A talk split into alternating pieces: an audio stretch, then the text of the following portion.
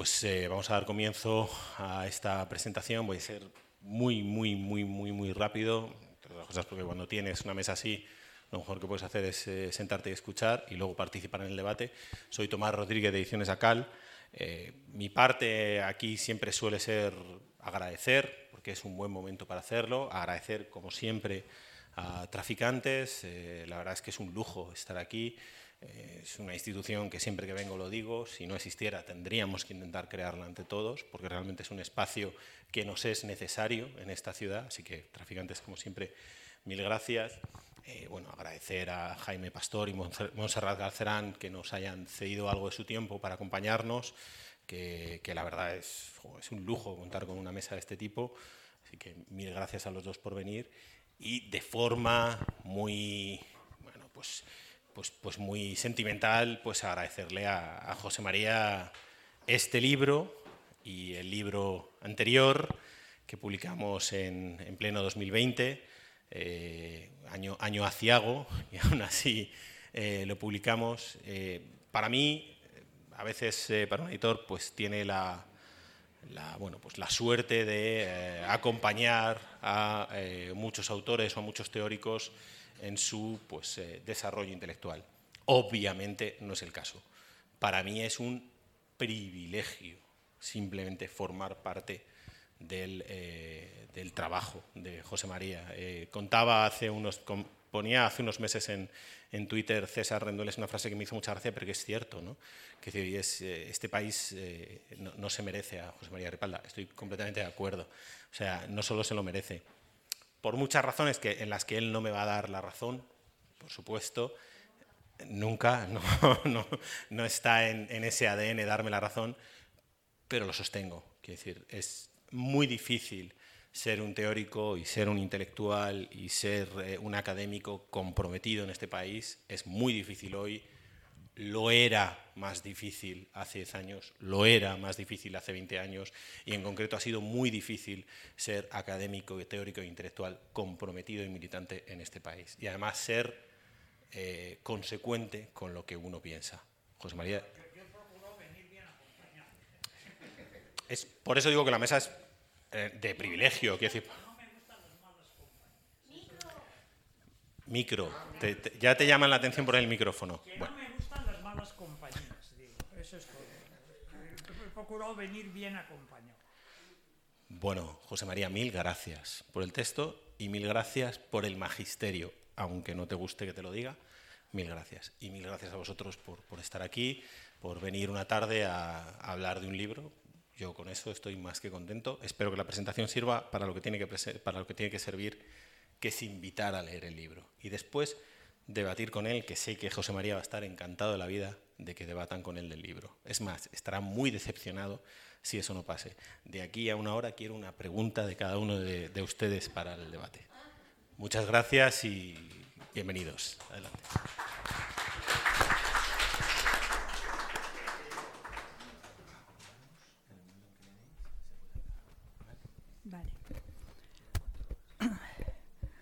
Pues buenas tardes.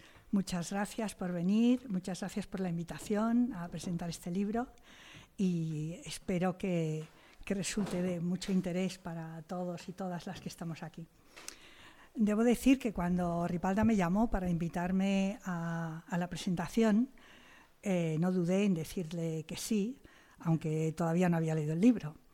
Pero ya le conozco lo suficiente para saber que el libro me gustaría y efectivamente así ha sido. Eh, como ya también ha dicho, se ha dicho, hay pocos estudiosos como él, tan buen conocedores de la filosofía de Hegel y, del idealismo alemán, que además tengan el mérito de contextualizarlo, también como hace él, hasta, hasta en los menores detalles. Y además este buen conocimiento del contexto, si lo leéis o habéis leído otros textos de Ripalda, pues siempre tiene esa pasión por los detalles, ¿Sabe cuándo Hegel escribió esa famosa obra en una carta que dedicó a no sé quién la noche del tal? Eh, ese buen, buen conocimiento del contexto de los autores se mezcla también a una enorme pericia filosófica. ¿no? Y a mí eso, eh, y un enorme amor por la filología, por, los diferentes textos, por las variaciones, por si en uno se dice de una manera, en otro se dice de otra. Y eso que a veces puede parecer una erudición eh, excesiva, a mí me parece que es importante porque le da vida a los textos. Es decir, eh, resulta que vamos viendo cómo eh, los filósofos, en este caso su adorado Hegel, va siguiendo el hilo de su pensamiento, va cambiando determinadas formulaciones, según de qué momento sea el texto, lo dice de una manera o de otra, porque frente a la idea que podéis tener, quizá vosotros no, si sois más o menos expertos en la materia, pero que muchos estudiantes tienen, de que la filosofía es una especie de corpus eh, correoso, por decirlo así, hecho de una vez por todas, eh, la filosofía y sobre todo este tipo de filosofía es muy dinámica, es muy, muy fluida. Es muy viva. Y por tanto, eh, el pensador, a medida que va escribiendo, va cambiando los modos de plantear un problema, vuelve sobre él, le parece que la, solución que ha encontrado no, no es suficiente, de tal manera que los textos no son nunca unívocos, ni son compactos, sino que son abiertos, podríamos decir, en su lectura y en su interpretación. Evidentemente se da siempre por buena que la última versión es la definitiva, ¿no? porque el autor ya no puede escribir más. ¿no? Pero, sin embargo, eh, la lectura que hace Ripalda, sobre todo de Hegel, hace que estos textos, que son muy lejanos y que en ocasiones suele ser difícil de leer, eh, vuelvan a ser eh, textos, como digo, muy, vivos, muy vivos, ¿no? que nos interpelen como lectores y lectoras que somos. Eso hace muy estimulante la lectura y además eh, nos, dan ganas, espero que a vosotros os pase lo mismo y a vosotras, dan ganas de leer al autor. ¿no? Es decir, cuando terminas el libro, te dan ganas pues, de leer a Hegel, por supuesto, eh, o a Derrida, bueno, a Chise, Camino tanto, pero bueno.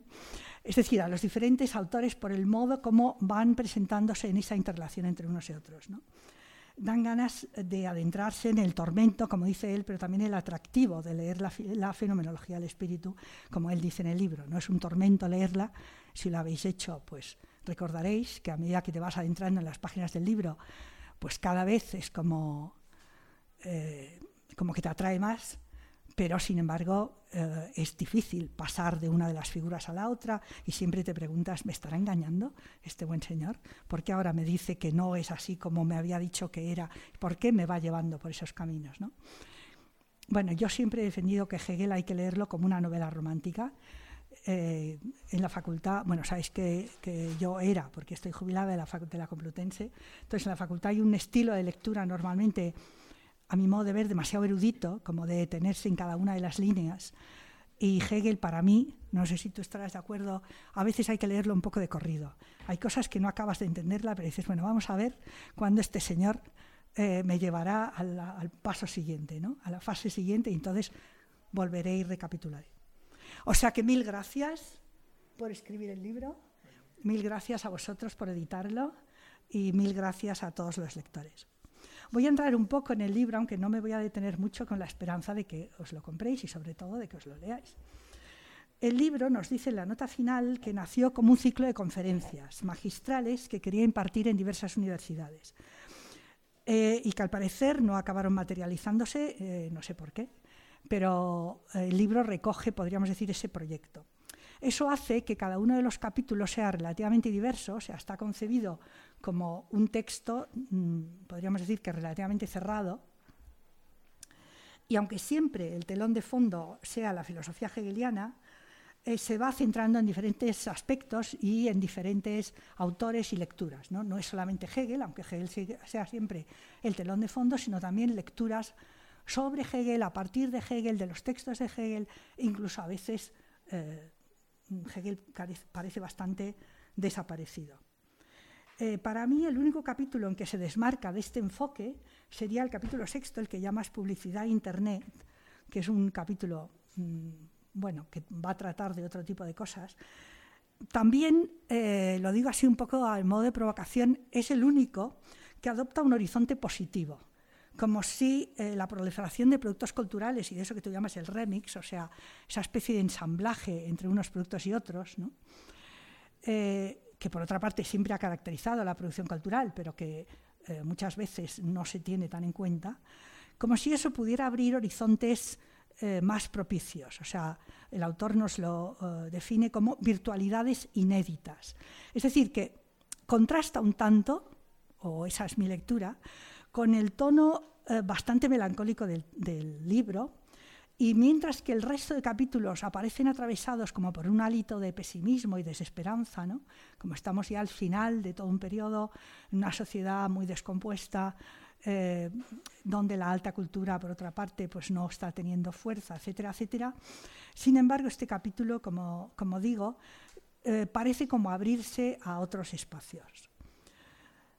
Es decir, mm, un poco el libro mm, transmite una cierta sensación, o a mí me transmite una cierta sensación de pérdida, como si eh, esos clásicos que escribieron en el ambiente tan impetuoso, expansivo y voluntarista de principios del siglo XIX, los idealistas, los románticos, eh, en el marco además de una incipiente revolución burguesa, porque evidentemente Hegel, como sabemos, eh, se deja impresionar por la Revolución Francesa de 1789, a pesar de que después viene el terror y después viene 1793 y 94, después viene la guerra de Napoleón, etcétera, etcétera.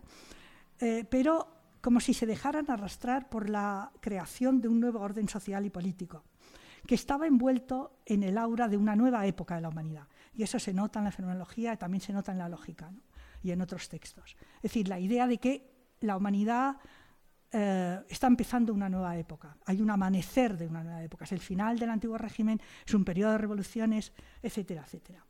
Creo que esta es la postura del autor, o sea, de Ripalda, en su interpretación de Hegel, metiéndolo en ese contexto histórico. Lo cual no deja de ser un tanto, eh, a mí me plantea algún tipo de pregunta. Básicamente porque cómo pensar la filosofía de Hegel como la filosofía de una burguesía, digámoslo así, confiada en sí misma eh, e impetuosa, en una Alemania en la cual esa burguesía prácticamente no existía. Se me podría decir que su modelo no es la burguesía alemana, sino la Revolución Francesa, de la misma manera que para Beethoven, eh, ¿no? todos conocéis el famoso eh, himno, que es un himno, digamos, a la esperanza y a esa nueva humanidad. ¿Para quién escribían realmente Hegel y los románticos e idealistas?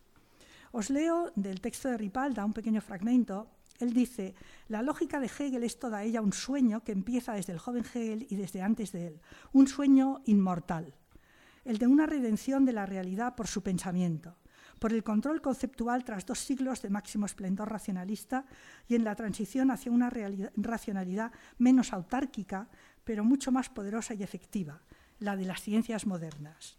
Plena realización de la ley del Padre y fusión incestuosa con la madre, solo plausibles juntos por un momento. Es un texto de la página 185.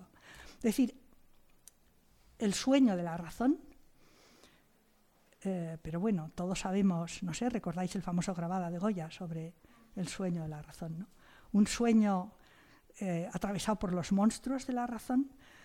No sé, a mí intento tirarle un poco de la lengua y que él también nos hable un poco de esa interpretación, de esa lectura podríamos decir, de un amanecer eh, burgués, de una nueva época, eh, llevada hacia adelante por una ansia de acabar con el viejo régimen y de poner en marcha un, nuevo modelo, una nueva época de la humanidad, eh, pero que sin embargo choca en ese contraste entre la fuerza de arrastre de estos textos, no solamente Hegel, también podemos leer ahí pues Novalis, pues Helderlin, pues Fichte, cuando habla también de esa pasión de la libertad del yo, eh, engarzado en un territorio eh, desértico, porque realmente en Alemania no hubo una revolución burguesa y lo más parecido fue la revolución del 48 que terminó fatal, como todos sabéis, más bien ahí ha predominado la contrarrevolución y no la revolución, y hace por tanto que ese tipo de pensamiento sobrevuele el territorio como si fuera un meteoro venido de otra parte, que se supone que debe ser de Francia o quizá incluso de Inglaterra, es decir, de esas revoluciones burguesas que sí tuvieran lugar. Su poética, la poética, de Hegel, dice Ripalda, surfea espectacularmente con la gran ola de un cambio epocal que arrastra a la misma filosofía. ¿no? Yo entiendo que es ese cambio de época. ¿no?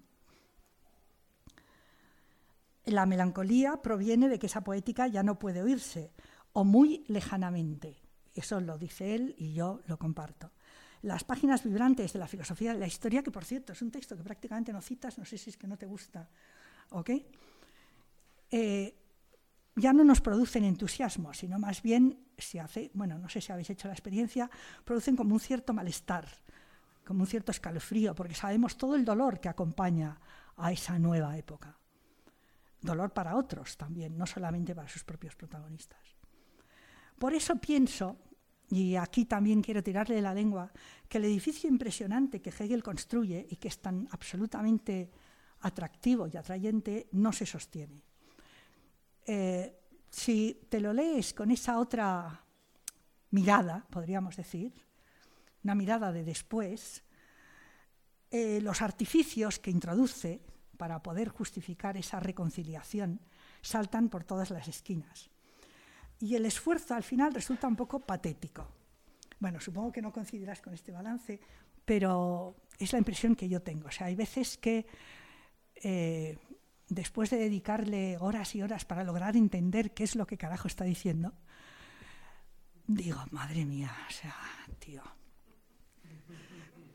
Pero bueno, es una, lo dejo en la mesa un poco como provocación para un estudioso. Volvamos al libro y quería plantearle eh, dos cuestiones, que también para, no sé, para animar también un poco la eh, conversación. La primera es la relación con Spinoza en el texto este yo creo que en general le dedicas muy poca atención, cosa que comprendo, porque claro, la relación entre Hegel y Spinoza y tal es un tema ya muy sabido, pero me gustaría comentártelo, porque eh, yo pienso, eh, hay un capítulo en, en, un libro que publiqué hace años, el de Deseo y Libertad, en el cual analizo un poco este tema. O sea, del mismo modo que Hegel señala en su famosa fórmula que todo depende de, que lo verdadero no se aprende y se exprese como sustancia, sino también y en la misma medida como sujeto. Sabes que es un texto absolutamente citado y repetido, pero podríamos decir que la fórmula mágica, ¿no? Eh, Spinoza se queda en el ser como sustancia, yo, Hegel, voy más allá y no solamente lo planteo como sustancia, sino, y en la misma medida también como sujeto. Pero provocativamente podríamos pensar la subjetividad como una especie de retruécano, como una especie de vuelta de, tuerca añadida a la sustancia. O sea, hacer, el, podríamos decir, el ejercicio hegeliano al revés. Pensar la reflexividad no como un instrumento de verdad que permite que el ser devenga en esencia y en concepto, sino como un artificio interpretativo, simbolizador, culturalmente entrelazado, pero no redentor porque no hay redención ni recuperación, sino siempre, podríamos decir, interacción, intermediación. En un mundo de colisiones plurales siempre hay devenir, pero no hay redención ni salvación. Y eso es lo que quería como dejar encima de la mesa, ¿no? ¿Por qué esa obsesión por la redención si sabemos que no la hay, ¿no? ¿Por qué no pensar que la redención no es más que una, bueno, una interpretación? En la discusión, en el capítulo que discutes con Chiche, planteas, yo creo que con razón, que pese a los esfuerzos de Sisek resulta muy difícil entender la filosofía de Hegel como atea, porque en el fondo es una filosofía, eh, dijimos, podríamos decir, bajo el ojo divino. ¿no? Yo en eso estoy de acuerdo. Pienso que eh, no es posible eh, una lectura hegeliana o una lectura atea de Hegel. Pero si Dios no existe, o podríamos decir con Deleuze que Dios ha muerto, ese esfuerzo titánico por reconciliar lo humano y lo divino, pues resulta un tanto atrabiliario, ¿no? ¿Por qué esa obsesión? Lo que no implica limitar lo humano a una antropología empirista de corto alcance, porque pienso que cabe introducir toda la dimensión creativa de los seres inteligentes, que sin embargo, solo como una metáfora ya muy lejana, podría denominarse divina. Aún así, la dimensión religiosa en el sentido fuerte del término, quizá no religiosa sino teológica, entra mal en este marco. Eh, supongo que no estarás de acuerdo, pero también me gustaría discutir un poco sobre este tema. ¿no? En algún momento hablas del catolicismo que de alguna manera entra por ahí. ¿no? El segundo aspecto, y todavía es más polémico, tiene que ver con el tema del amor, tema al que eh, en el libro se dedica el último capítulo, y en especial con el amor romántico. ¿Por qué? Bueno, supongo que suponéis por dónde va. El amor romántico ha resultado ser una trampa espantosa para las mujeres. ¿no? La anulación del yo en esa fusión con el otro propio del amor, la abnegación infinita que nos exige en el cuidado de la familia como primer bien social y la naturalización de la familia, la dependencia que provoca impide el desarrollo de la personalidad de las mujeres y crea una masculinidad insatisfecha. O sea, no solamente nos afecta a nosotras, que también os afecta a vosotros. Lo común, incluido este pequeño común que surge en las relaciones amorosas, tiene que construirse, en mi opinión, con otros mimbres, basados en el respeto a las diferencias y la dignidad propia. Por más que puede haber momentos de fuerte intimidad, como todos sabemos, y de un conocimiento recíproco que nos dan la ilusión de no ser más que uno, pero es una ilusión, porque no, seguiremos siendo siempre dos. Y caben múltiples derivas en una relación sin que eso equivalga al rompimiento de la unidad. Creo que ahí podríamos enrollarnos en este asunto con el tema con Helderlin y etcétera, ¿no? Como prima el dos sobre el uno y no el uno sobre el dos. La primacía del uno es ilusoria, además de ser androcéntrica y patriarcal, lo cual es un poco fuerte. Tampoco me sirve la caracterización de la familia como el primer espacio ético, o tú traduces la Sittlichkeit famosa, tienes una nota, la Sittlichkeit, la traduces por civilidad. Bueno, no voy a entrar en esa traducción, es posible que esté bien. Eh, sin embargo, claro, Hegel pone la familia como la primera esfera de ese ámbito, ¿no? En mi opinión, la inclusión de la familia en la estructura del Estado es una concesión excesiva, igual que la referencia a la Antígona, que supongo que no la pones porque es un tema demasiado trillado, porque ha sido tocado innumerables veces. Sabéis que el tema de Antígona, ligada a la figura de la mujer, ligada además a la tragedia de Sófocles, ligada además a la oposición entre la ley divina y la ley humana, es eh, un tema que ha sido muy debatido en la lectura de Hegel. Pero desde mi punto de vista es difícil abordar el tema del amor sin tocar ese tema, porque, como he dicho antes, lo común, incluso en esa primera esfera, no puede ser concebido como un espacio liso, no puede ser como un espacio naturalizado, cuya armonía pesa sobre las espaldas de las mujeres. Tampoco, desde mi punto de vista, el amor que podríamos llamarle ético, o sea, el amor a la sociedad, a la comunidad, ni el amor a Dios, cosa que encontramos en Spinoza, es una buena solución, puesto que la estructura patriarcal se reproduce a todos los, a todos los niveles. Y ese problema, que tal vez en el siglo XVIII podía resultar especulativo, se ha transformado, entre tanto, en un problema político práctico de extraordinaria relevancia. En el momento en que las mujeres afirmamos nuestra personalidad y nuestra singularidad, las familias estallan prueba de que estaban soportadas por una subordinación de una de las partes, que es la femenina. La construcción de una masculinidad no patriarcal, y ahí yo dudo que Hegel pueda ser de ayuda, es absolutamente necesaria. Supongo que conoces el famoso texto de Carla Lonzi de los años 70, que fue un texto eh, muy famoso del feminismo de la época, se llama Escupamos sobre Hegel, un texto como del 72 o el 74 creo que es, ¿no? Publicado una, última versión, la publicó Traficante con otros, con otros textos de rivolta femenil de la época. Entonces, yo recuerdo cuando leí este texto que dices, ¿por qué Hegel? ¿no? Porque Hegel es como, bueno, pues el gran patum, dicen en mi tierra, de, la gran filosofía clásica. ¿no? Porque Carla Lonzi dice, es eh, una forma muy sutil, eh, muy insidiosa, es un defensor muy insidioso del patriarcado, al naturalizar la sumisión de la mujer en su dialéctica entre el ethos de la familia y el de la comunidad. La familia es Estado, pero en su primera aparición, en su forma no reflexionada, y ahí está, situada la mujer, lo cual, como es obvio, plantea innumerables problemas a la hora de construir la subjetividad de la mujer que no se resuelven por ninguna redención. Eh, como sabéis, hay una lectura última muy interesante de Butler sobre el famoso tema de Antígona, ya no en clave eh, feminista o feminista clásica de la mujer, sino en clave, eh, diríamos, no heterosexual. ¿no? Es decir, como que esa figura, ella insiste mucho en la relación entre Antígona y Ismene, la relación entre las hermanas, entre Antígona eh, y el hermano.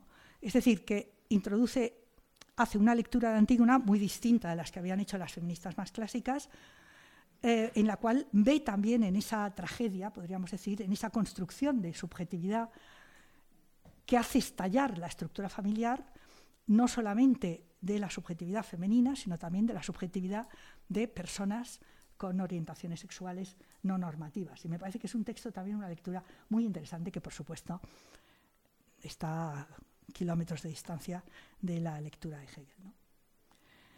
Bueno, mm, como ves, te tiro de la lengua, o sea que te va a tocar hablar, pero... Ya no, voy a poder hablar de otra cosa. ¿eh? No, no, no, puedes hablar de los otros capítulos que yo no hablo. Eh, bueno, entonces, muchas gracias y te dejo la palabra.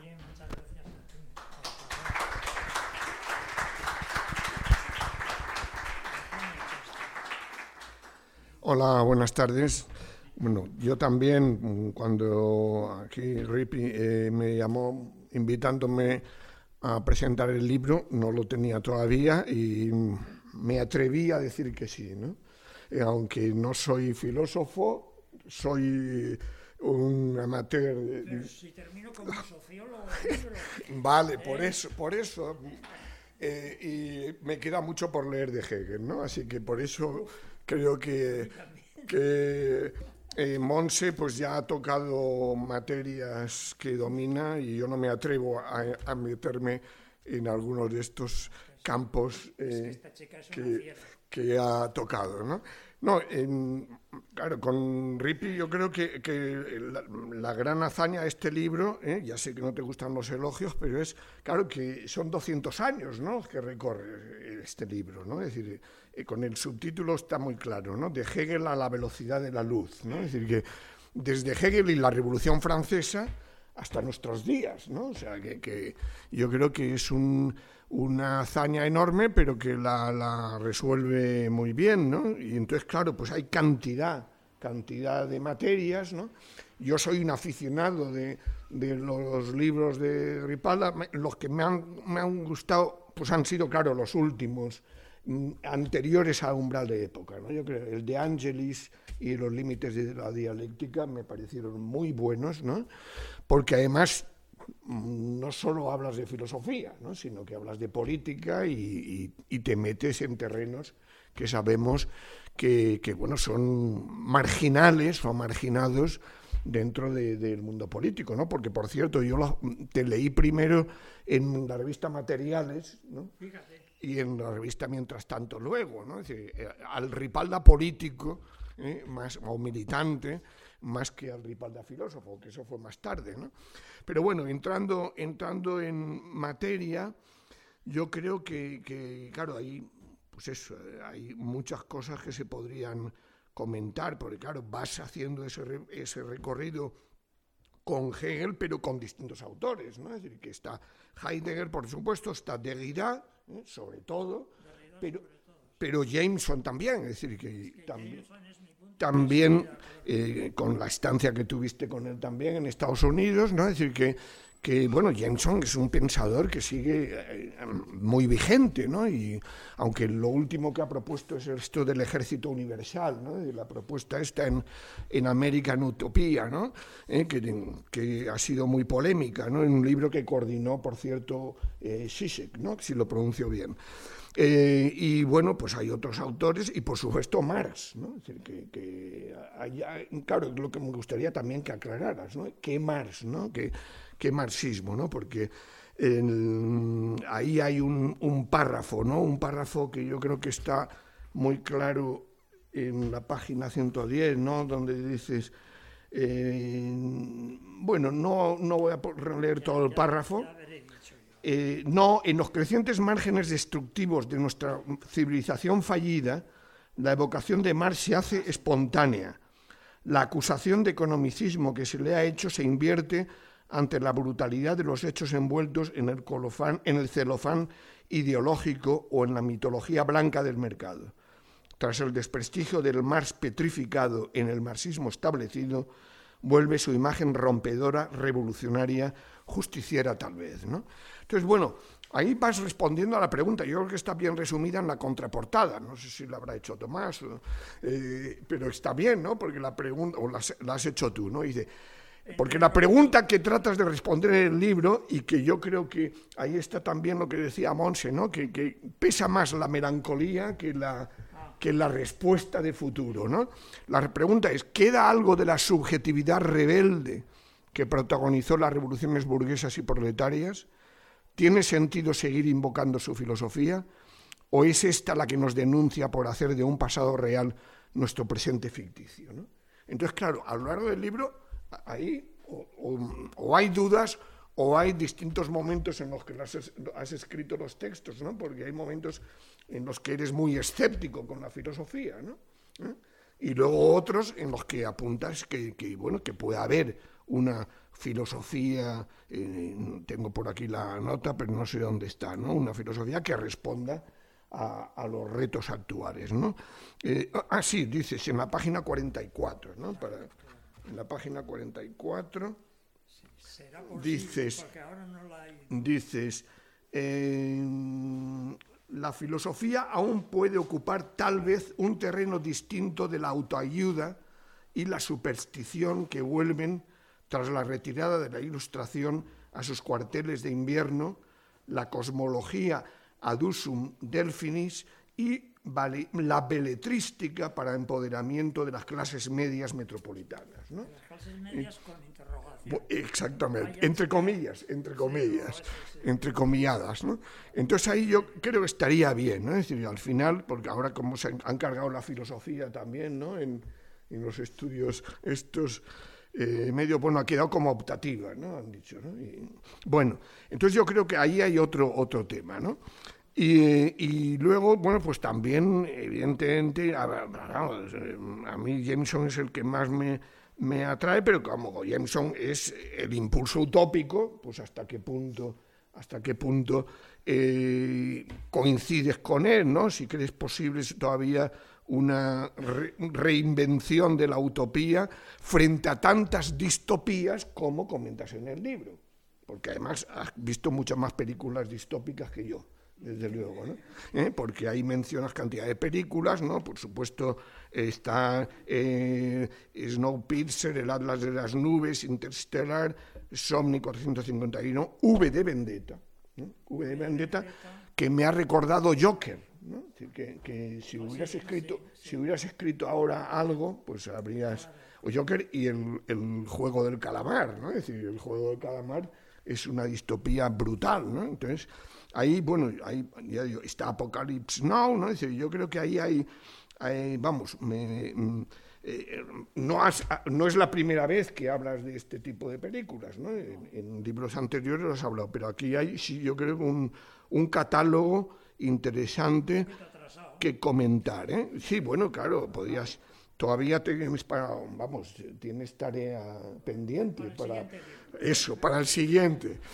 Y luego eh, está también, eh, bueno, hay un, un texto que yo lo he releído ahora, que es el de Fuerza de Ley de Derrida, que también está muy bien porque ahí de nuevo aparece el debate sobre la violencia y justicia, está la referencia a Benjamin y al freno de emergencia famoso, pero ahí planteas que el problema es que, el tren somos nosotros. Y por lo tanto como quién va a poner el freno, ¿no? si el, tren que lleva a la catástrofe es, eh, somos nosotros, ¿no? es este mundo. ¿no? Y, bueno, pues hay, mm, en fin, claro, hay el recorrido también con el fin de la historia, hay un diagnóstico dentro de ese aceleracionismo en el que estamos viendo, de, evidentemente, de situación espantosa, de, espantosa amenaza global, ¿no? Pero al mismo tiempo, al mismo tiempo hay un, una apertura, que hay una tesis que tú comentas, ¿no? que yo estuve de suplente y me la leí, no la, me la leí del todo entonces, ¿eh? de Arcaiz Letamendia, Ah.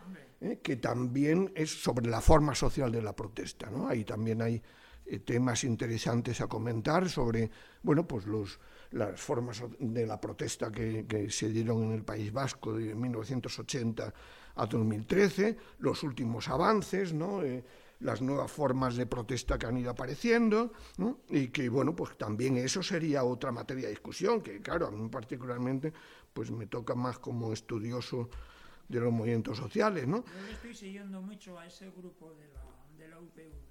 Sí, bueno, que además ahora vamos, siguen sí, publicando. ¿no? Y tiene un anuario de, conflicto social en el que yo he colaborado una etapa que siguen publicando eso, artículos sobre conflicto social y, movi- y movimientos sociales, ¿no? Pero luego está, claro, la parte escéptica aparece también en otra gran pregunta, ¿no? En la 149, ¿no? ¿Eh? Que ahí planteas, eh, bueno, también es un, pa- un, pas- un párrafo muy largo, voy a leer solo una parte para que se compre el libro y se lea entera, ¿no? Eh, dice, rebelarse contra la hegemonía existente suele reproducir en el mismo modo de vida, de socialización, de organización, lo que se quiere atacar frontalmente. Más que por las condiciones para lograr la hegemonía, habrá que preguntarse si hay otra hegemonía probable. España entró en vía muerta hace ya dos cambios de siglo y hace 40 años pasó la última oportunidad de recuperación. Moore, te, refieres a alguien que has mencionado antes, tiene razón, no los progres.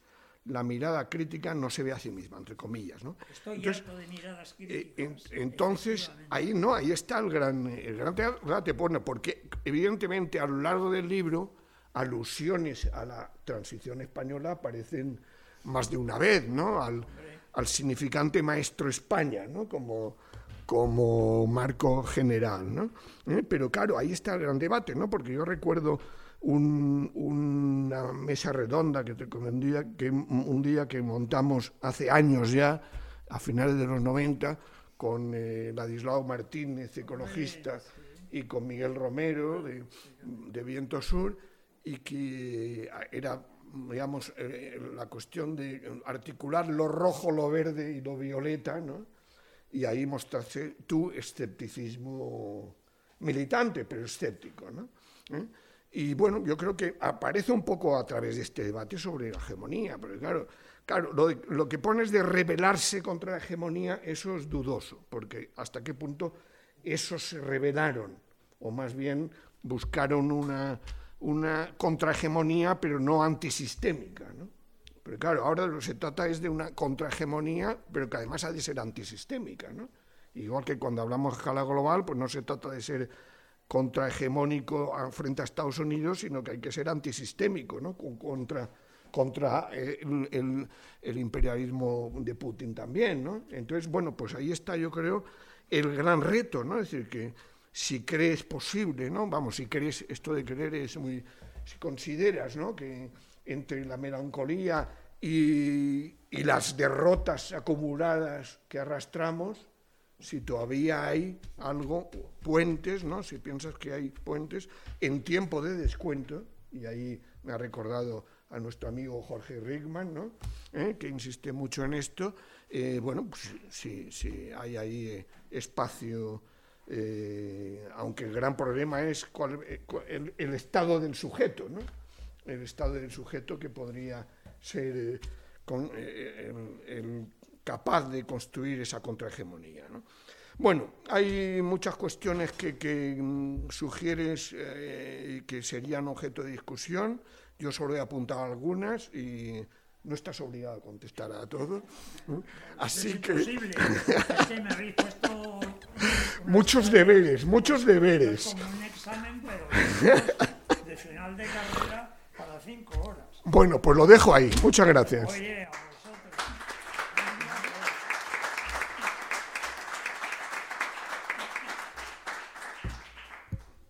Bueno, Oye, pues vamos a, vamos a ver. Vamos de tiempo bastante bien. Habéis, sois gente muy civilizada. Oye, qué bien. Vamos a ver si lo consigo ser yo. Por de pronto, hay una cosa en lo que tú has dicho que, eh, eh, perdón, que me llama, me llama mucho la atención. O sea, me, me resulta muy interesante.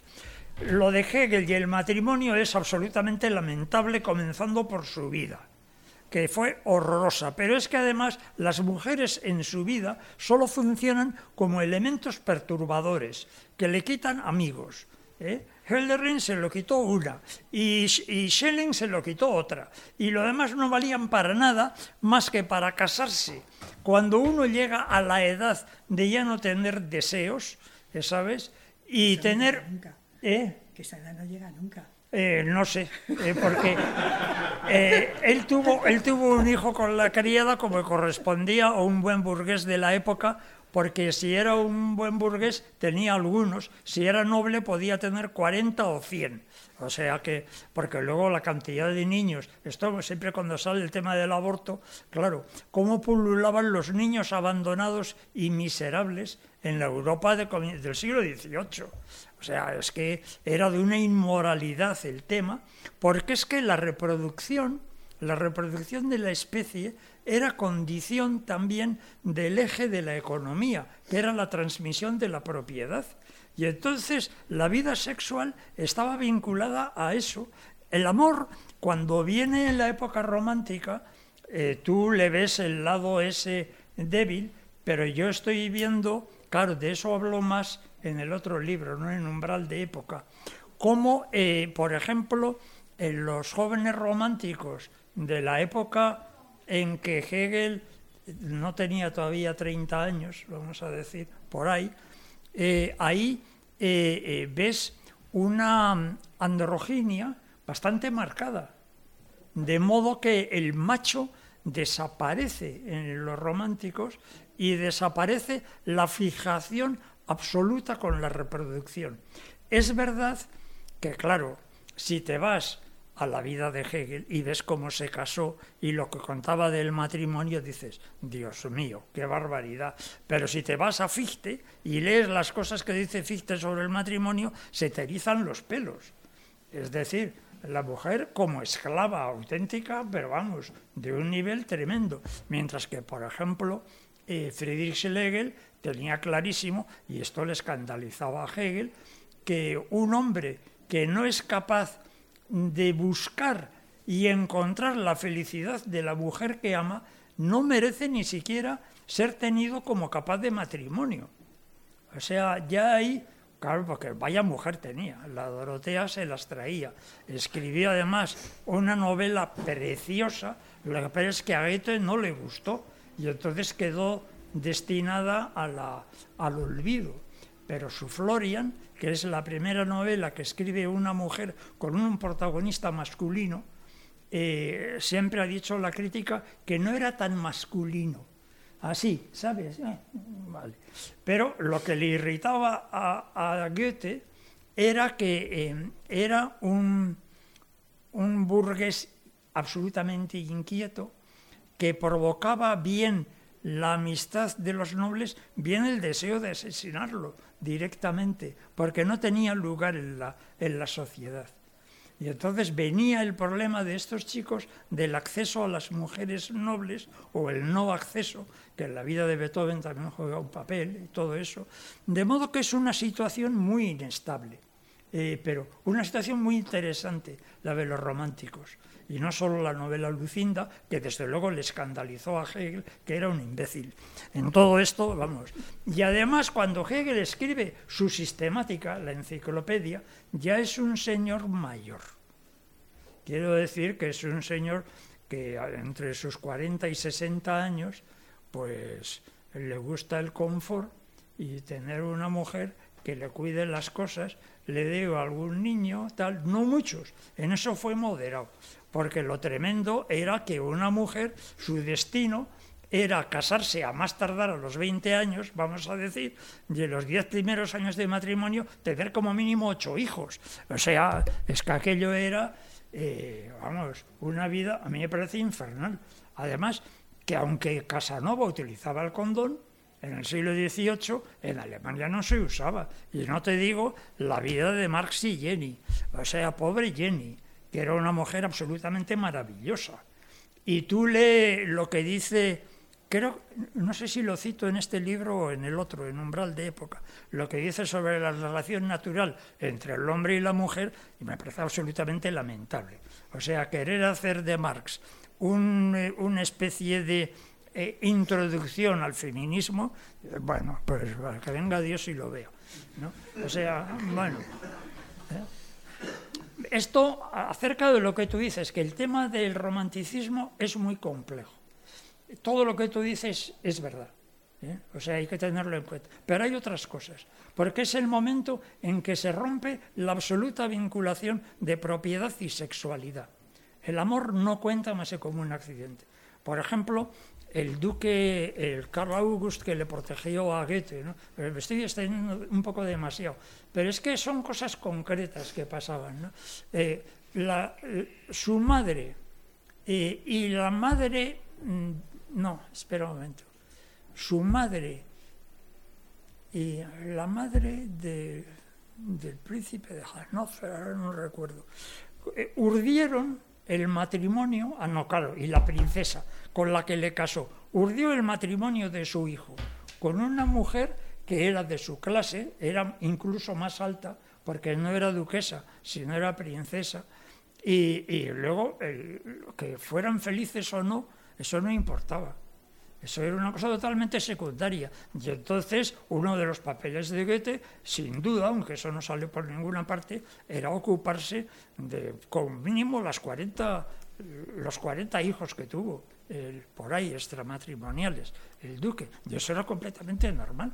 Mira, aquí en Castilla acabo de ver un documental de un pueblo en el que he estado hace poco, que es Villanueva de los Infantes, que es una ciudad que prácticamente surgió para eh, bastardos de la familia real castellana eh, a finales del siglo XV. Eh, o sea que esto era completamente normal.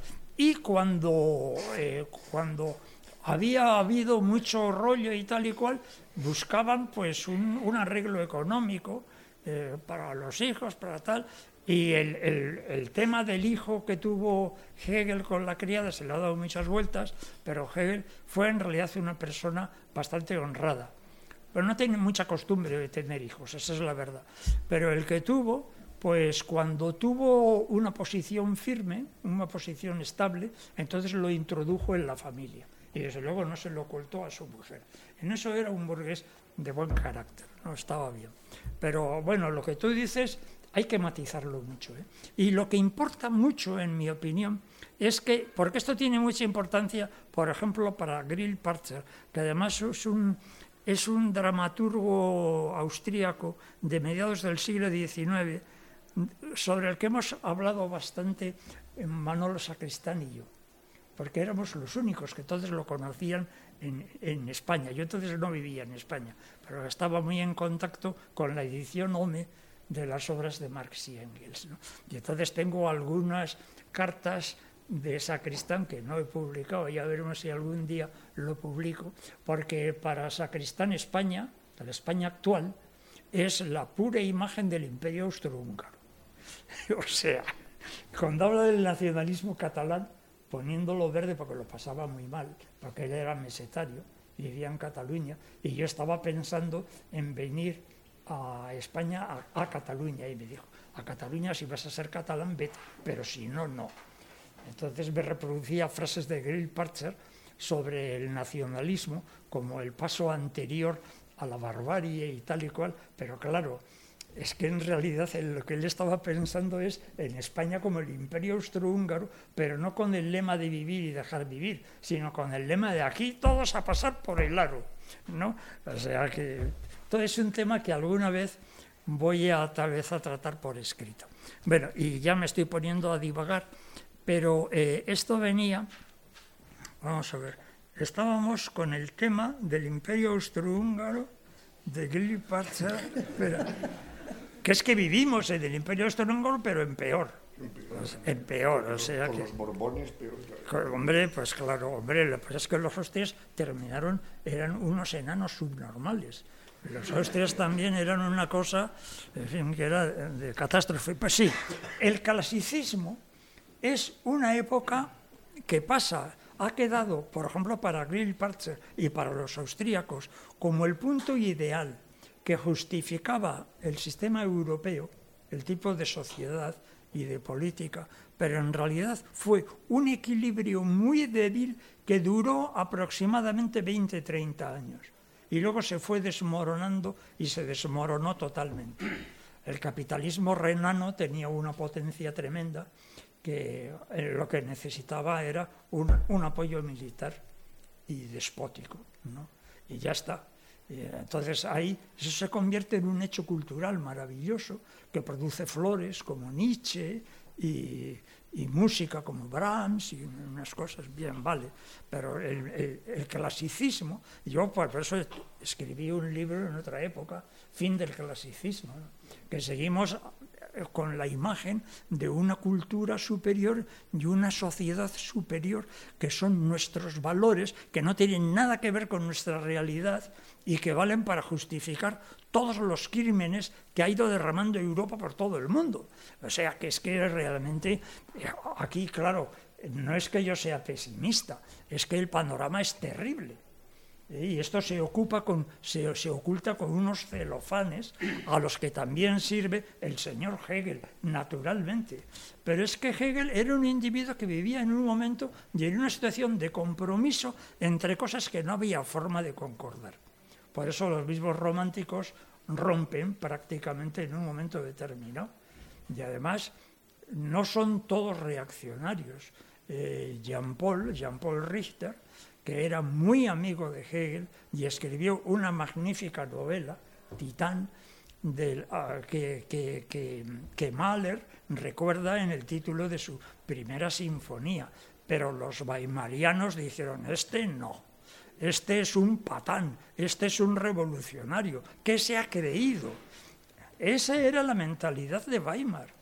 Y toda esta gente de, de Schiller, claro, Carolina, por ejemplo, la mujer de, eh, de, de, Wilhelm Schlegel lo odiaba, lo odiaba a Schiller porque era un kantiano disimulado.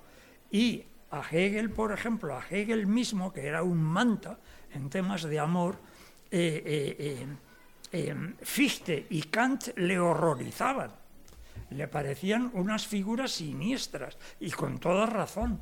O sea que él comparado con ellos todavía se tenía por algo. ¿Eh? porque sí que le tenía respeto a su mujer, que eso ya era mucho, porque es que en aquella época, eh, eh, por ejemplo, hay cosas de las que nunca se hablaba. Nunca se hablaba del maltrato familiar y del asesinato no digamos, pero del maltrato familiar no se hablaba. Lo que se hablaba era de la cólera por la desobediencia de la mujer. Y no te digo si era repetida. Entonces ya esa mujer se merecía todos los palos que le cayeran. Pero eso era así, y, lo que pasa es que no se hablaba de eso, tampoco se hablaba del cuerpo, porque bueno, es que vosotros eh, ya conocéis historias del catolicismo que son muy aberrantes, pero eh, realmente la vida sexual, tú vas mirando la psicología, por ejemplo, del padre de Goethe, eh, o, de, o, del mismo padre de Hegel y tal, qué gente más desgraciada eran aquellos hombres. Y había algunas mujeres, como la madre de Hegel, que eran mujeres muy cultas, que eh, se atraían el amor de los hijos y el respeto de su entorno, porque tenían formación jurídica. Pero es que, claro, tú has hablado de la burguesía alemana. La burguesía alemana era una cosa muy curiosa que nosotros no nos imaginamos, porque la burguesía inglesa tenía, vamos a decir, dos caras, pero era una burguesía comercial. Entonces era una burguesía ávida de dinero, pero a la vez tenía formas de comportamiento entre iguales a un determinado nivel. ¿no? Eh, en cambio, eh, la burguesía alemana eh, era una burguesía de juristas, de teólogos, algunos médicos que normalmente, como Schiller, tenían que, para graduarse, estudiando gratuitamente, tenían que estar al servicio del ejército, etcétera y tal. Pero el comercio estaba en manos de hugonotes, por eso sale cuando, cuando Goethe va a estudiar a Leipzig, pues el francés era la lengua culta, era la lengua del comercio, porque eran hugonotes los que lo llevaban. Y si no, eran hanseáticos, gente que eran armadores y gente de puertos, ¿no? como por ejemplo pues, la familia de Schopenhauer, ¿no? Eh, y judíos. Y un judío, por ejemplo, Mendelssohn, que fue una gran figura de la ilustración alemana y el padre y maestro de tres mujeres estupendas, a las que he dedicado el libro ese umbral de época, ¿no? pues claro, era un judío que eh, no tuvo que topar con el antisemitismo. La familia Mendelssohn Bartholdy, el, músico y su hermana, su hermana no la dejaron dedicarse, no le dejaron dedicarse a la música, porque no era propio, porque se vendían las partituras y tal, pues este pudo subir al, al alto nivel de la sociedad, sin ser nobles. O sea, eso era, la burguesía alemana estaba excluida del comercio también, en general. Eso lo hacían esos tres grupos de privilegiados que se llamaban, porque no había tolerancia con, los judíos, sino que tenían privilegio real. Eso empieza después de las guerras napoleónicas como reacción el antijudaísmo brutal en Alemania como reacción a que Napoleón había decretado que los judíos eran iguales ante la ley y con los alemanes. Entonces un rasgo reaccionario eh, directamente contra el Estado napoleónico es el desarrollo del antijudaísmo brutal, que luego va progresando, progresando, y se va sublimando además. Nosotros tenemos como referencia Grecia y todo lo que es el Oriente, eso es mierda.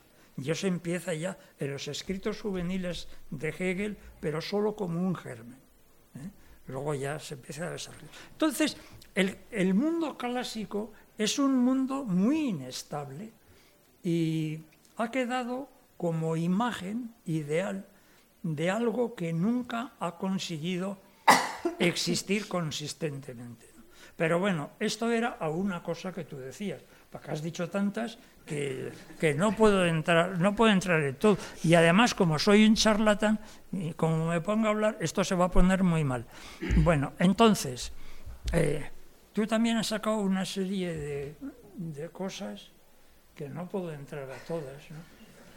Eh, una, una, una, una que sí, a mí sí, sí, me, sí, me, sí es una idea central del libro el tema de si esa subjetividad que brota de un modo salvaje y fantástico eh, en el último tercio del siglo XVIII en Alemania, con un influjo muy fuerte de ingleses.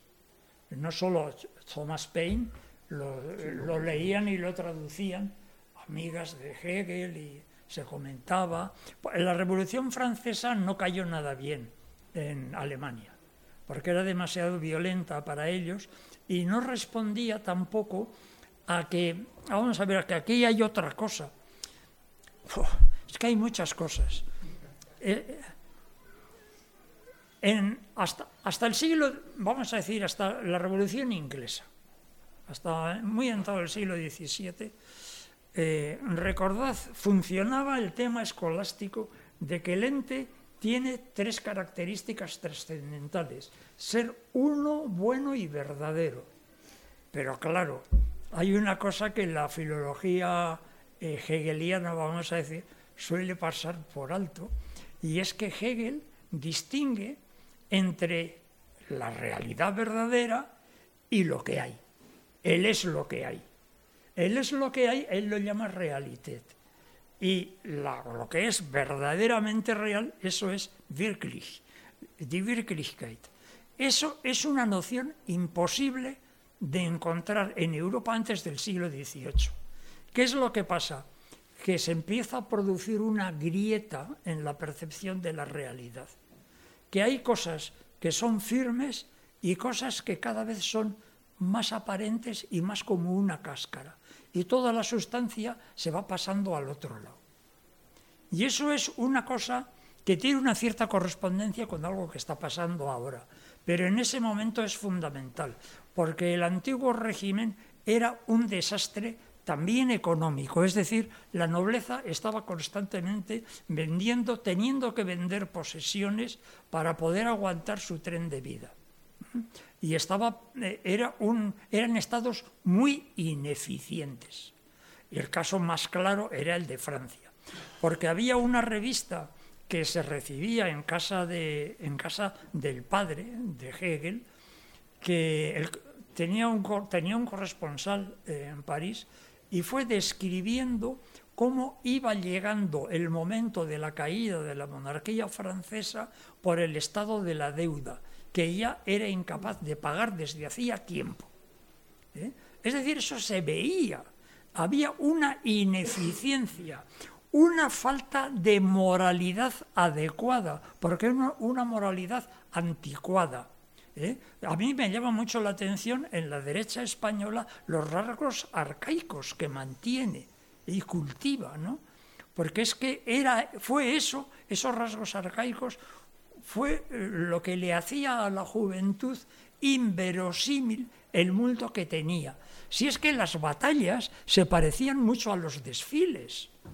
Es que, es que todo era, era, una apariencia que, claro, cuando viene, viene Napoleón y empieza a buscar sus generales entre la gente más eficiente, ¿eh? y los soldados son soldados motivados, es que se lo lleva todo por delante. ¿eh? Claro, es, entonces, Realität y Wirklichkeit no coinciden. ¿eh? Y ese momento es un momento de un desequilibrio enorme y el mundo clásico weimariano, hegeliano, etcétera, trata como de correr una, una lona encima de eso y hacer que parezca sostenible, que eso puede funcionar, pero evidentemente ya en los primeros años del siglo XIX ya se ve que eso no va a funcionar. Entonces, no te metas con Hegel, porque el Hegel era un pobre hombre ¿eh? que realmente, sobre todo, a partir de la fenomenología del espíritu, después de eso, la ciencia de la lógica se merece todo el respeto, pero eso era su vicio privado. Ya, ahora vamos a otra cosa que ya no es, esto ya es para decirlo en serio. Eh, Hegel eh, pensaba que teníamos futuro o sea, la fe que tenía en que el bien iba a triunfar sobre el mal, la felicidad sobre la desgracia y la reconciliación sobre el sufrimiento, se debía a que eh, em, desde el principio eh, el mundo es que es lo que es lo que se encarga la ciencia de la lógica de demostrar eh, que, en el comienzo existe, existe el bien y por consiguiente el bien se impondrá. ¿eh? No es teología, pero es muy parecido. ¿eh? Claro, en realidad la teología de Heidegger, o sea, la implícita de Heidegger, es una, una ideología restauradora, conservadora, pero la filosofía de Hegel no se puede entender, incluso sin Dios, porque no puedes meter a Dios, si, eh, si no partes del supuesto de que el mundo tiene sentido. ¿eh? Ahí está la cosa. Decir. Claro, es muchísimo decir, pero esa es la base. Oye, ¿cuántas filosofías hay que dicen lo contrario? ¿Tú crees que se atreven muchas? ¿Eh? Gente pequeñita, ¿eh? Y tú mira, tú mira, por ejemplo, la crítica que le hacía a Landau era Nietzsche, es que era demasiado pesimista. Que Nietzsche si hubiera sido, si hubiera sido optimista, ¿eh? podría haber sido un buen colega. ¿eh? Sí.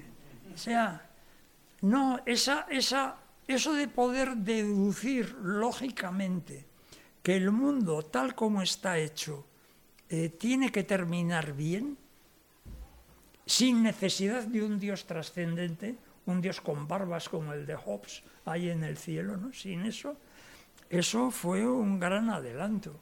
Lo que pasa es como yo indico en uno de los primeros capítulos, en el segundo o en el primero, ¿no?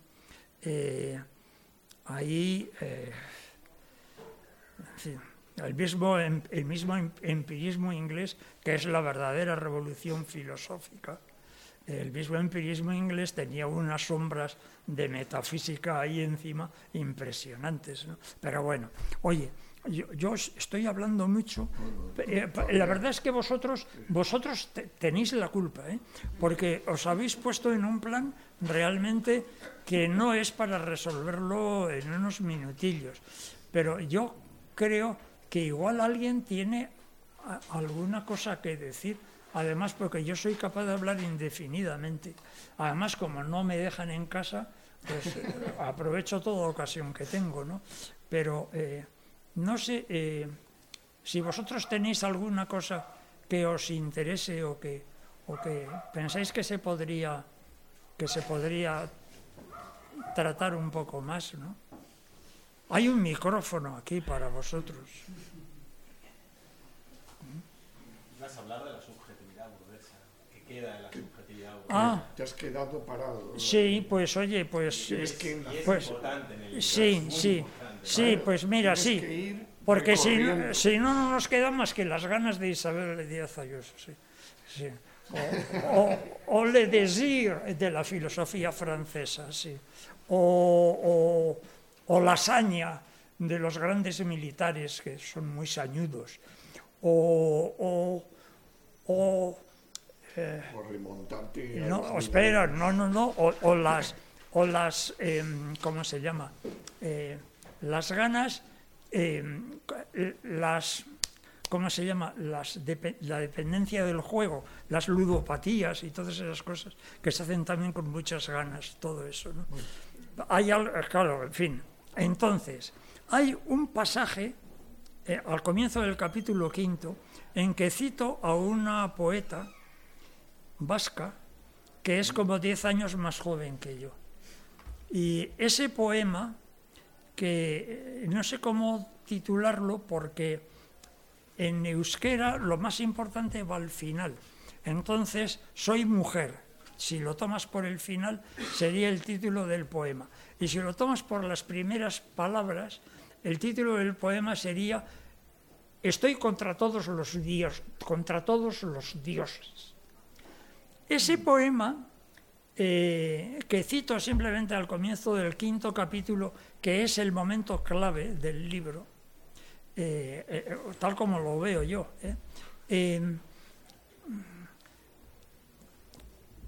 Ese, ese, poema es una especie de correspondencia al Prometeo de Goethe en la época clásica, pero le ha quitado, como en un anuncio que sale de alguna, de Vodafone o de alguien de eso, le ha quitado todo el tema griego, todo el tema sentimental de Rousseau, eh, todas las referencias eh, eh, mm, sentimentales y simplemente se planta en una posición de resistencia absoluta. Y ese poema me parece una preciosidad.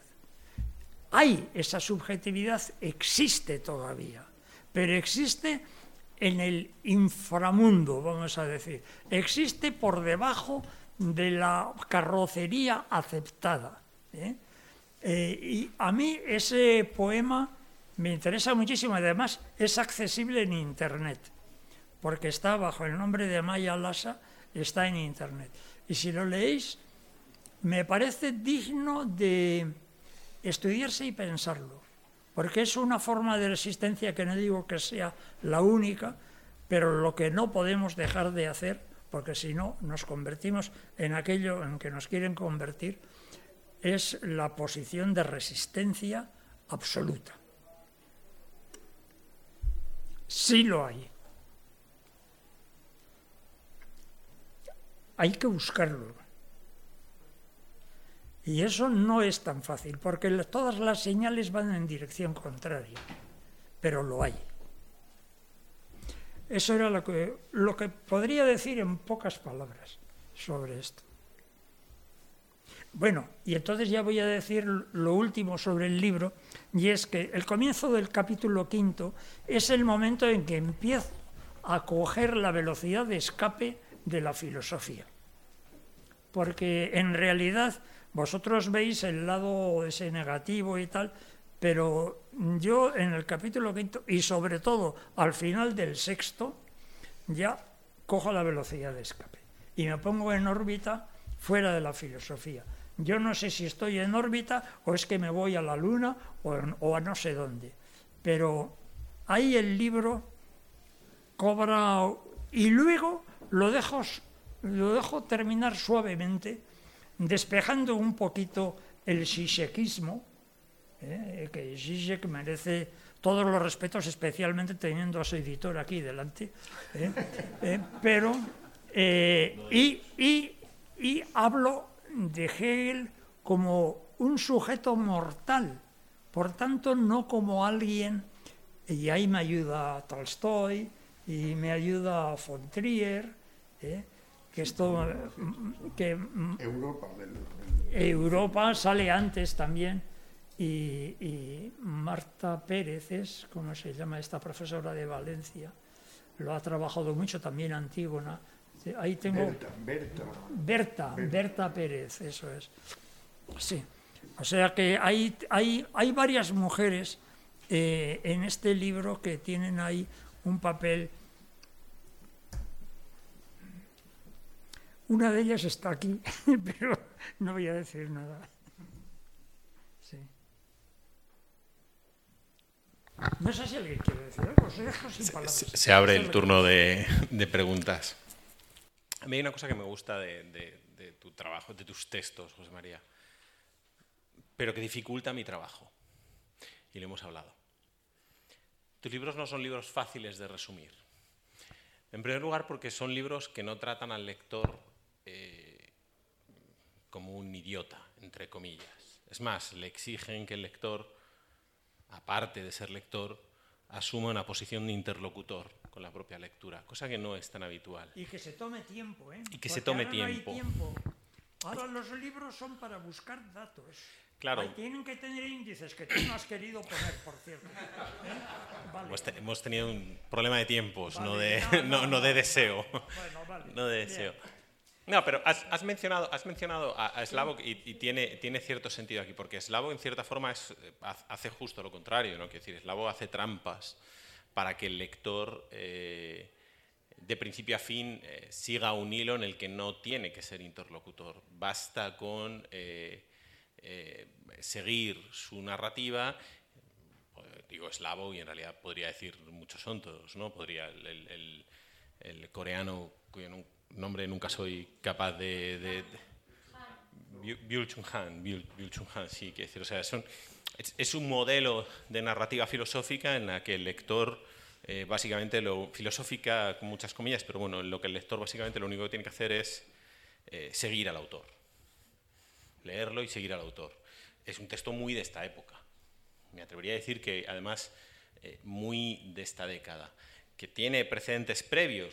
A mí me recuerda a muchos textos de, los, eh, de los 70, ¿no? en los que también se buscaba algo parecido, ¿no? como una especie, una suerte de, de, pedagogía machacona en la que básicamente el, lector lo que tenía que hacer era eh, asumir un discurso, aprender lo que quería decir, pero no ser interlocutor de ese discurso. No, no es obviamente lo que tú lo que tú haces. Eh, lo, que, lo que haces en ningún libro. No es una cuestión de este libro, ni es una cuestión de umbral de época.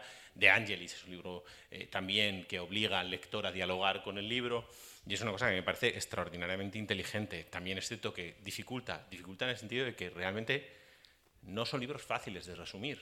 Resumir un libro de Slavoj que es extraordinariamente fácil, las cosas como son. Resumir un libro de Byul Chung Han eh, te llevaría, pues si sus libros tienen 60 páginas, probablemente en dos líneas podría resumir la totalidad del libro. Y no te equivocarías mucho. Eh, no es ese el espacio. Me gusta en ese sentido. Me gusta porque también hay una cosa en, los textos de, José María eh, que es muy sana. José María te obliga a usar la teoría para ser escéptico con la teoría, para no convertirla en, en una especie de magisterio indiscutible, indudable. Esto no es exactamente una pregunta, pero en estos tiempos en los que eh, después de una década loca en términos generales, políticos, no, precisamente en términos teóricos, pero sí políticos, aquí y fuera, y ahora eh, parece ser como que nos encontramos con un vacío eh, político peligroso en el que los, los, como los sueños de la razón crean monstruos, bueno, los monstruos ya están aquí, ya están aquí, los que no se fueron siguen aquí y hay unos nuevos que, digamos que han aparecido. Yo me encuentro como editor que están volviendo a aparecer, por ejemplo, en Francia, los Derrida, Derrida nuevos, eh, eh, textos de Foucault nuevos, textos de, de, de Althusser nuevos, que decir, no, no, paran de salir inéditos en, en, una especie como de carrera loca de búsqueda de cierta autoridad, ¿no? hasta el punto de que incluso eh, teóricos jóvenes de, desaparecen un poco del, del mapa eh, teórico francés frente a la recuperación de estos textos. Y creo que hay algo de eso en tu libro, creo que hay mucho de eso en tu libro, de esa mirada escéptica de hemos salido de un momento complicado y parece que estamos queriendo encontrar en la filosofía y en los filósofos eh, el, el, papel de los antiguos eh, confesores casi, ¿no? Que decir, sí, que, pero que, que, sea facilito, ¿no? Que, claro. no, que no cueste mucho tiempo. Bueno, el papel, no hay tiempo para eso. el papel del confesor era facilito, ¿no? era la condena o la absolución. Bueno, pues básicamente parece ser que la filosofía nos vuelve a llevar a eso, o es lo que les pedimos a los filósofos.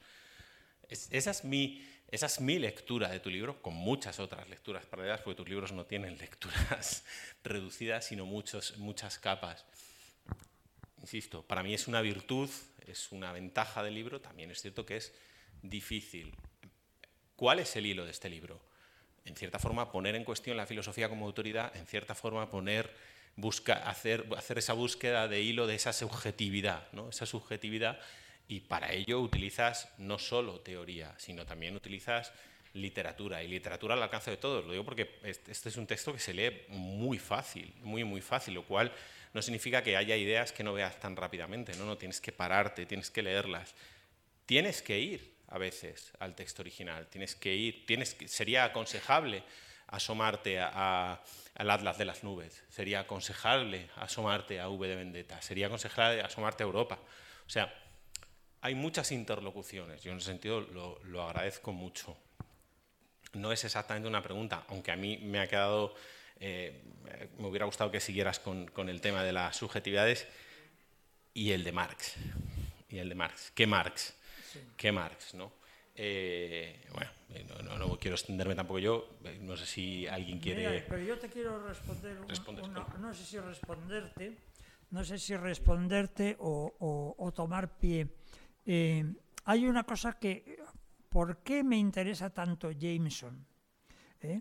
No solo porque, por, por el brillo de las imágenes, de las ideas, tal, sino porque eh, plantea directamente un tema que él ha aprendido en California precisamente y que ha aprendido además con un vasco exiliado en San Diego que fue el fundador uno de los fundadores del Departamento de Literatura del campus de La Joya en San Diego.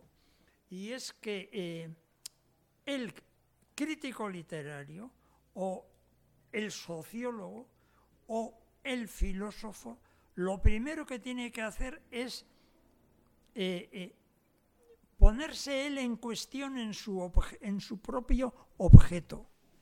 Es decir, si él no se, no se cuestiona, por ejemplo, como, como fue la sociología clásica, que por eso fracasó totalmente en su intento de estabilizar la sociedad industrial, que adoptó el punto de vista excelso del neocantianismo y el sociólogo como subjetividad inatacable y absolutamente aséptica se convertía en el ocular del mundo. ¿Eh? Claro, claro, pero es, eso es característico de todos ellos en realidad. Y Jameson es exactamente lo contrario, pero ¿por qué? Porque está en un departamento de literatura. y él disfruta y padece con los textos o con las películas. ¿eh? Es decir, se regodea con las películas llenas de sangre de clase B, prima, B segunda, hechas en Taiwán y cosas de esas. ¿no? Entonces, ese ponerse en cuestión el mismo sujeto teórico, esa es, yo diría, la verdadera teoría, la verdadera filosofía de todo el que anda con textos. Eh, yo, desde luego, pongo mucha subjetividad, pero eh, en la lectura de textos, porque yo adoro los textos, pero los leo como eh, restos humanos vivos. Como que no son los huesos son poco interesantes, pero los textos son fantásticos. son, son ellos que te permiten hacer experiencias que no te ha sido dado eh, realizar fuera de ellos y que además tienen una conexión interna con tu, con tu pozo profundo y te, te, enseñan cosas de ti que no sabías, pero que además no podrías saber sin ellos, porque están ahí ya. Ese punto es fundamental. El tema de la subjetividad no es un tema teórico. Es un tema que todos los que tratamos con textos y no los cogemos en hibernación psíquica, ¿eh? como se hace eh, eh, como estos, esta producción universitaria de textos que tú dices, este es un punto para mí central. Por tanto, el tema de la poeta esta que os he dicho es que va más allá. Es que eh, si tú quieres trabajar los textos, vivir en ellos, eh, te pones en juego tú mismo y si no, no haces nada. Ese es el tema, ¿no? Bueno, a ver, me parece que ahí está pidiendo la palabra. Sí, muy breve, porque así me la ahorro, porque te la pensaba hacer dentro de unas semanas. Eh, eh, y vuelve a lo de Tomás, porque has vuelto a esquivar a Marx, ya van tres. Entonces vamos otra vez con Marx. A ver, lo voy a formular así, y bien rápido. Cuando volviste a Estados Unidos, mucha gente decíamos, pero ¿por qué vuelven a Hegel? Porque os dio a todos algo en la cabeza. Eh, Jameson empezó a venir a Madrid a consultarte cómo había que traducir no sé qué. Entonces los jóvenes decíamos, pero ¿qué les pasa? es que ya no quieren amar. Y entonces os dio como una hipnosis colectiva y todos hacia Hegel. Y Chichek igual, solo que Chichek en el gazpacho mete a Lacan. Y tú yo noto como que no, que has dejado un Hegel muy seco, ¿no? O sea, no lo has querido, aunque has estado siempre con el psicoanálisis por ahí y tal, pero no hiciste la mayonesa de Chichek, que es echarle a los huevos el aceite Lacan, ¿no? Un aceite para, emulsionar y dejaste a, Hegel seco, ¿no? Pero mi pregunta es muy sencilla. Muchos marxistas os reprocharon, sobre todo los británicos, a qué venía a volver a Hegel. Y esa pregunta te la hacemos una vez, dos, y como está Jaime y Monse, que los respetas un poco, pues a ver si hoy la contestas. ¿Qué pasó? O sea, ¿por qué a toda vuestra generación disteis ese giro y fuisteis, por lo que yo sepa, tres o cuatro o cinco, pero variaciones sobre Hegel de, Jameson es un poquito posterior. Yo vi cómo hizo ese libro contigo. Chichek le dio el soplo también antes. O sea, ¿por qué? Y sobre todo, ¿cómo os comisteis las críticas, pues de los, sobre todo de los eh, marxistas británicos que os dijeron a qué viene esta recesión a Hegel y por qué no tiráis con Marx para adelante? No sé, Tomás, si te gusta esta forma. Muy bien. ¿Sí? No sé, no sé. Cuando yo, volví, cuando yo volví de Estados Unidos, dices, ¿no? En los 90. Claro, ahí es cuando todos... Sí. En los 90. Bueno, bueno, eh, eh, vamos a ver. Es que lo que tendría que decir es muy poco teórico, pero eh, me, me das ocasión de decirlo. En realidad, lo de mi Hegel es una cosa accidental. Se pertenece a un ridiculum vitae realmente muy triste. Y es que cuando la Iglesia Católica en España eh, empezó a desarrollar una especie de vía de escape posible, eh, y yo viví en la Facultad de Innsbruck, que era una facultad civil, pero era seguramente la facultad más avanzada que tenía la Iglesia Católica en todo, en, todo el mundo, vamos. Eh, pero era civil. ¿eh? Eh, mm, entonces llegó el momento de, de, la desnazificación de la Iglesia. Tenía que hacerlo necesariamente, porque había estado comprometida hasta las cejas con el nacionalsocialismo y con el fascismo italiano. Y el fascismo italiano tuvo algunas cosas para la Iglesia muy importantes y favorables.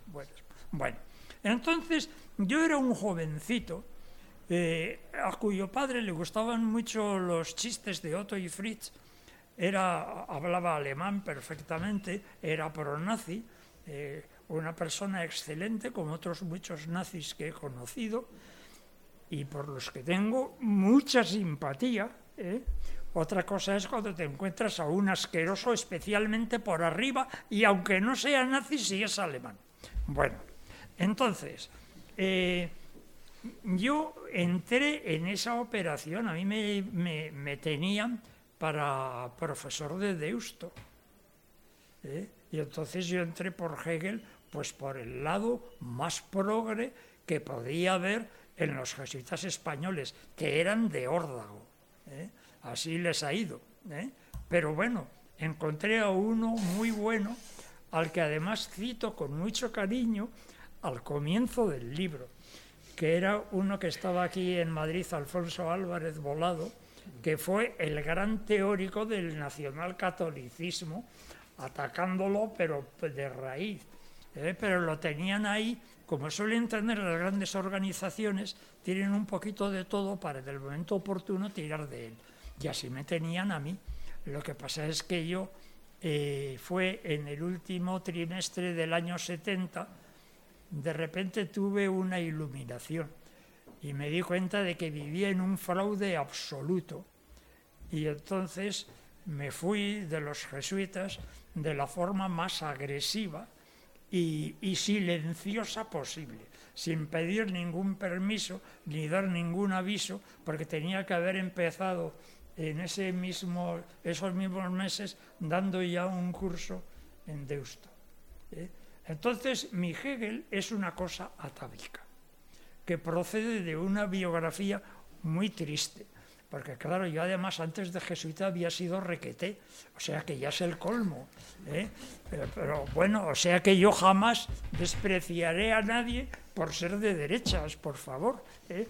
Bueno, de esto habría mucho que hablar, pero esto es muy importante.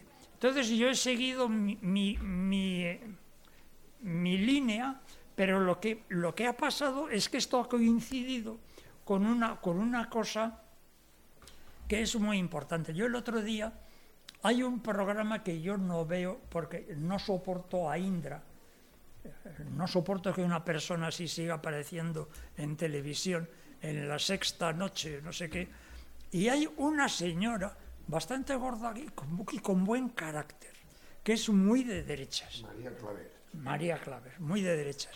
Y yo me doy cuenta cuando habla que dice unos disparates tremendos, que claro, esta señora no nació en el año 1936. Esta señora tiene una cantidad de olvido y de excipiente para mezclar con la realidad del franquismo que yo ni puedo hablar con ella. ¿eh? Claro, es que estos, estas cosas son muy importantes. Y yo llevaba una furia antifranquista en aquel momento, y yo os hablo del año 1970, cuando después de unos años, ya habiendo estado antes en Austria y tal, cuando volví a Alemania, eh, eh, tenía una furia antifranquista que es que me devoraban los huesos. Y esto no lo habéis vivido yo creo que ninguno, porque se me están muriendo todos. ¿eh? Y, la gente que a mí me sirvió de modelo eh, o de referencia eran gente que había nacido en los años 20 ¿eh? y que habían sido niños escapados en barco de la guerra civil. ¿Eh? que eran unos tipos impresionantes, ¿no?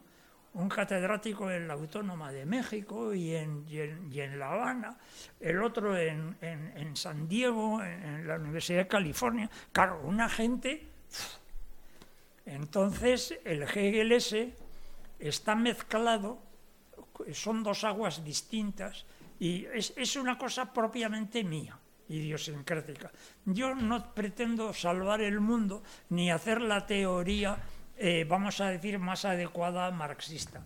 Lo que yo me doy cuenta también es de lo que tiene el marxismo porque he vivido eh, la época de la revuelta estudiantil alemana, que era una época de locura, absolutamente, y además conocí a un grupo de intelectuales que, eh, no destacaban mucho, que hacían su trabajo calladamente, pero eran estupendos. Uno de ellos, Altvater, que estaba en el Otto Sur Institute de Politología, y ese no tenía nada que ver con toda la estupidez marxista que terminó ahogando la Volksuniversität, que un tiempo fue brillantísima.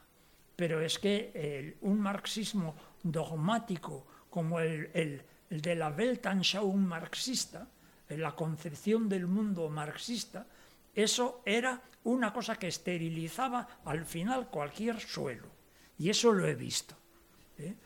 Y Jameson, que además le conoció a Volhauk, al, al, principal promotor de la Volksuniversität cuando era joven, luego ya de mayor no lo ha podido soportar.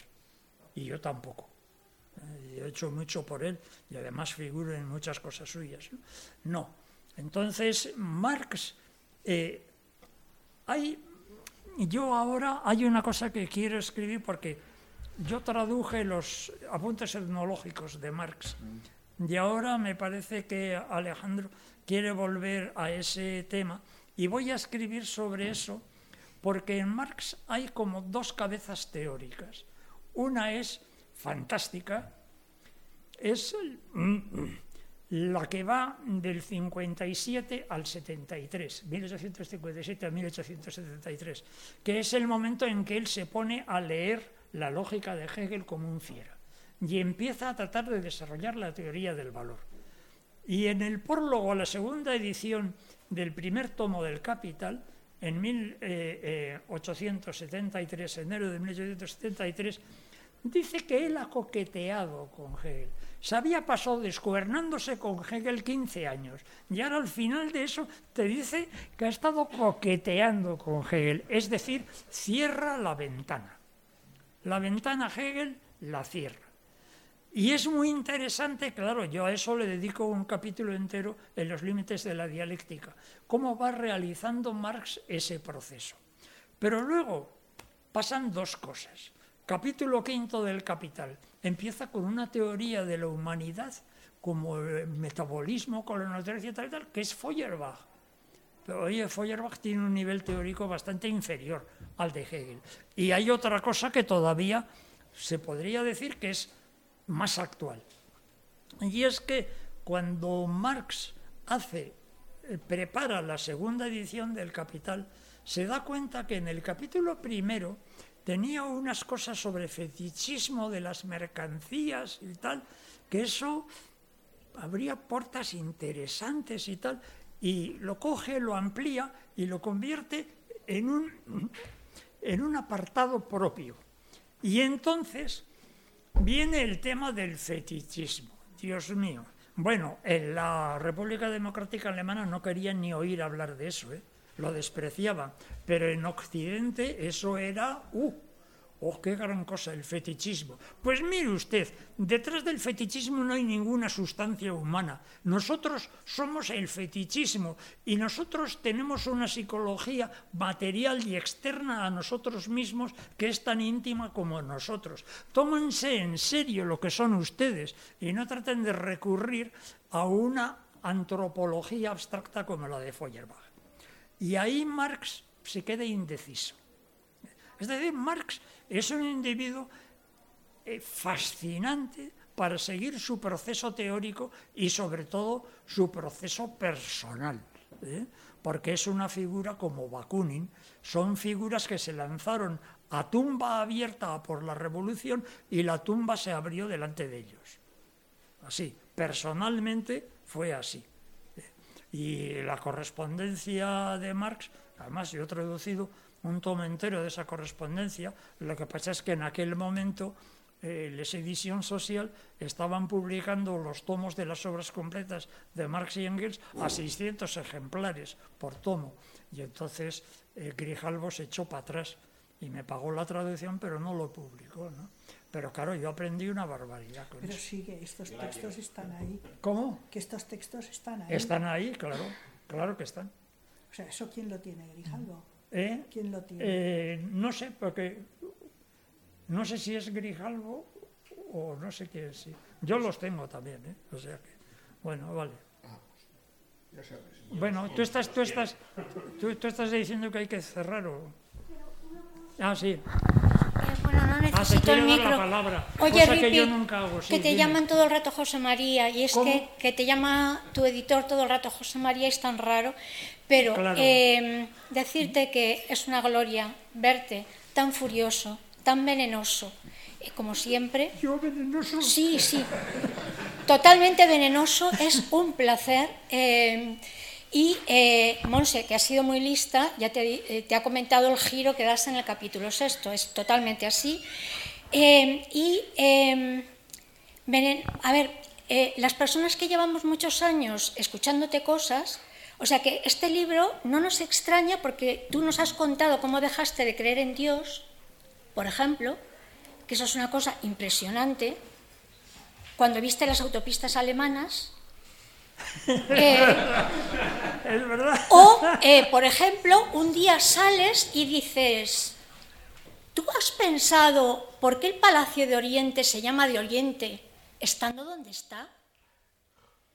Entonces, esas cosas fantásticas tuyas que yo por- he tardado mucho tiempo en darme cuenta eh, qué significaban, están, están aquí también. Entonces, eso me ha puesto muy contenta porque ha sobrevivido a tres atropellos. eh, la Ha verdad, habido- ha habido peores. bueno, vale, atropellos, eh, el último con un casco en la cabeza y en un paso cebra, eh, en un coche robado, pero te sigue funcionando la sesera que decíamos en mi época, que es también un poco la tuya. Entonces, da muchísimo gusto, José Mari. Ripi. Eh, y, a, y a Monse, por favor, decirle cómo se llama el libro de Butler eh, que habla de Antígona. Gracias. Y si quieres contar lo de las autopistas alemanas, es que es. Ya no, ya no me acordaba de eso. Luego Pero, he tenido Ripi- más razones. Fue ateísmo. Pero es que, que- pero es que tú fíjate el año. Claro, es que eso era eh, el año 60 por ahí, ¿no? Claro, es que este es, aquí era un país de carretas y burros. ¿Eh? Era el gran problema de los americanos cuando empezaron a montar bases. De todos modos, el, para mí, el momento más importante en que cambió España, eh, desde, desde la época esa antigua, 1953, el año en que yo terminé el bachillerato. España empezó a cambiar radicalmente en ese año. Fecha del tratado con Eisenhower. Eso ha sido el momento de la transición. Y lo demás es cuento. Bueno, eh, estamos ya sobre tiempo. eh, poco que decir. eh, insisto, una presentación tiene que servir para invitar a una lectura. Si no les ha invitado a una lectura, mírenselo, porque creo que...